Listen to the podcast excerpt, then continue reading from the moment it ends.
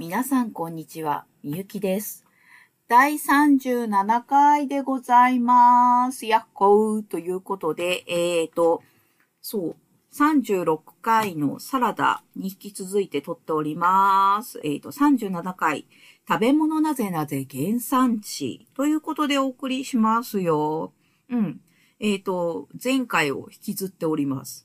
えーとね、サラダの定義って、うん、まあ、サラダは、えっ、と、零菜で野菜盛り合わせっていうところが、まあ、確定して、で、肉とかツナとか、そういうのは派生っていうことになってきたんですが、あの、サラダの構成要素である野菜っていうのは、えっ、と、一箇所で生まれたって言って生まれたわけではなくて、こう、あちこちで生まれたものが、えっ、と、なんだろうな、えー年代経て、はい、日本に入ってきたりとかして、今こう身近な食材として手に入ったりする感じになってるので、ああ、じゃあ、えっ、と、身近な野菜の原産地ってどこだろうっていうところで、えー今回行ってみたいと思います。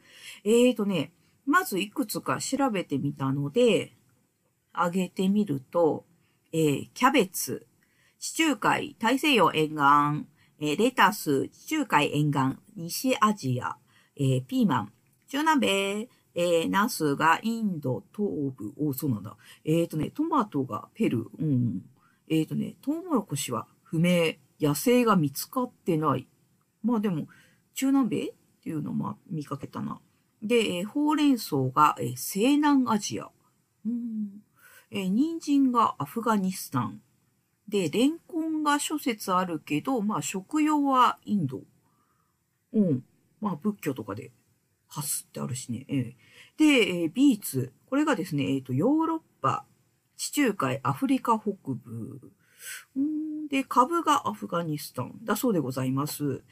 っていう風な感じで考えると、えーと、地中海沿岸っていうのは、まず、えーと、昔というか、まあ、文明の歴史とかから考えると、えーローマとか、えーギリシャがあるから、そこから広がってったかなっていう感じに、うん、なるのかなと思います。えーで、ピーマンとか、トマト、うん、ナスは、えーと、おそらく大航海時代で、えーヨーロッパから、えーと、アメリカ大陸とかあっちの方に、えーと、そうね、行って持ち帰ってきたやつが多分ヨーロッパで取り入れられて、そっからまた日本に入ってきた感じ、うん、なのかな。うーん。で、アフガニスタン、ビーツ、あ、そうだ、ビーツってなんか、ボルシチとかでヨーロッパのイメージがあるけど、うーん、やっぱ地中海、アフリカ北部、あれが上にどんぶらこっこされて使われるように、うん、なったのかなって考えると、結構なんだろうな。原産地よりも、原産地じゃないとこの方が、料理に使ってたり、うん、するんじゃないかなってちょっと感じたりとかね。うん、トマトなんてそうですよね。イタリア料理でパスタとかピザとかで、えートマトあるし、そうね、ギリシャ料理とかもトマトに肉詰めしたりするし、うーん、トマト煮込みって、うーん、そうだよね。なかったっていうことになるのか。うーん。そうすると、なんかイタリアとかギリシャあたりの料理って、このトマトが入ってくる前、入ってきた後で、かなり違いそう。うーん。ハーブ。あ、でもハーブはあるのか。あ、でも、え？あれ？胡椒はイン、中、中じゃねえや、東南アジア。だけど、まあでもハーブはヨーロッパにあるのか。あー、そうすると、あー、なんか、そのハーブとかを使ったお料理が土台にあって、で、トマトが入ってきて、トマトワッホーみたいになって、また進化していくみたいな感じなのかな？うーん、なるほど。ほほほそんな感じで考えると、えっ、と、その土地に原産としてあったもの、えーそれから入ってきたもの、それを経て、えーと今に至るものって考えると、この料理のステップもなかなか面白い感じがしますね。あ、そう。でね、日本原産の野菜ってどんなものがあるのかなと思ったら、えっ、とですね、うど、せり、三つ葉、ふき、自然薯、アシタバ、みょうが、わさび。だそうで、えっ、とね、これどこに生えてるって考えると、えっ、と、うどとかって山菜だし、せりはまあ水があるとこだよね。三つ葉も水だよね。わさびも水辺、ふきもまあ水辺、明日葉もそうだよね。って考えると、水辺が多い？なんか川とかね、その辺から見つかった感じがしますね。こう、なんだろう。食べ物探しに、かな？お散歩かな？わかんないけど、なんかこう、第一村人が山へ、山とかこう、か、山の渓流かな？とかに分け入って、なんかを見つけるわけですよ。で、見つけて、お、これなんだ？見たことねえな。うーん、まあ、いっか、とりあえず、うん、ちょっと食ってみっか、つって、えっ、と、お家で食べた。で、あ、これ大丈夫みたいだぞってなると、二人目が、な、なんだ、なんか見つけたんだって、つって、あいいらしいぞ。あ、じゃあ俺も、みたいな感じで、えー二人目で、二人が、えーそれを食べたことを察知した三人目が、な、なんか見つけたって？で、三人目。で、お前らなんか最近見つけたんだってなーって四人目。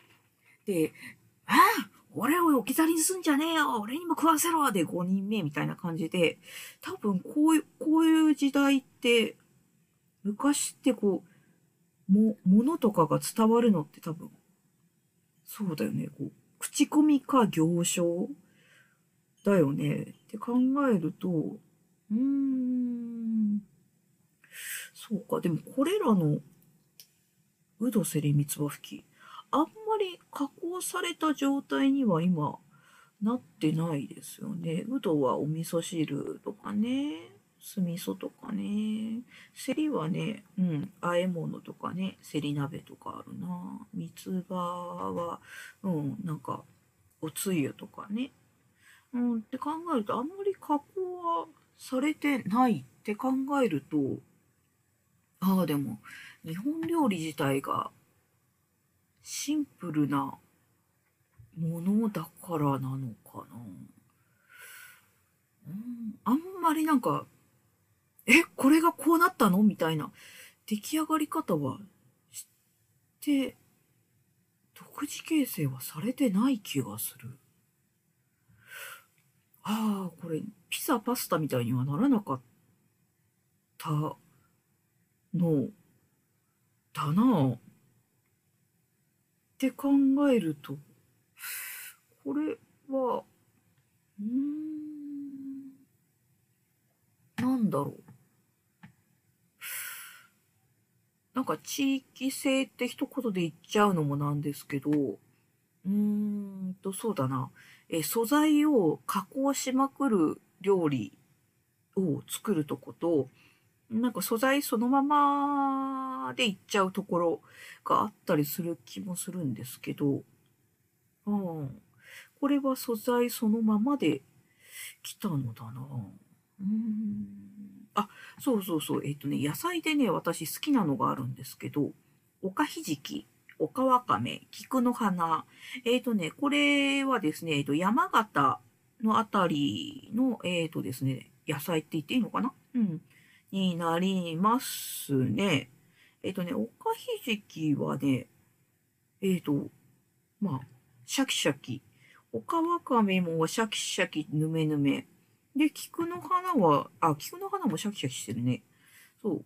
私、食感があるものが好きだからそうなるのかな。うん。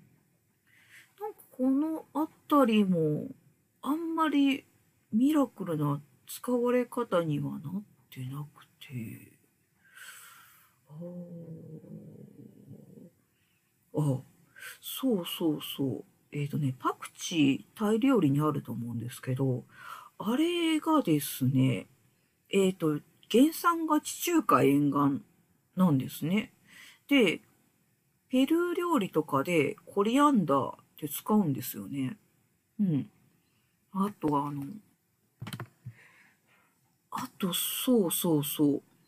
あの、ブラジル料理とかもパクチー使います。うん、使う使う使う。で、交際、そうだね。交際、中国料理もあるね。で、考えると、案外、なんかそうだよね。あんまり地中海、ハハーブではあるんだけど、あんまりそうだよね。他の地域の方が使うんだな。なんか、なんだろうな、その、またこう、料理とか食べ物の文化みたいなのも関係してくると思うんですけど、案外原産地より、その先の方がやっぱなんか発展してる感じがするなぁ。なんか原産地すぎると逆に気づかなかったりとかするケースもあるのかもしれないですね。うん。では今回はこんな感じでございます。また。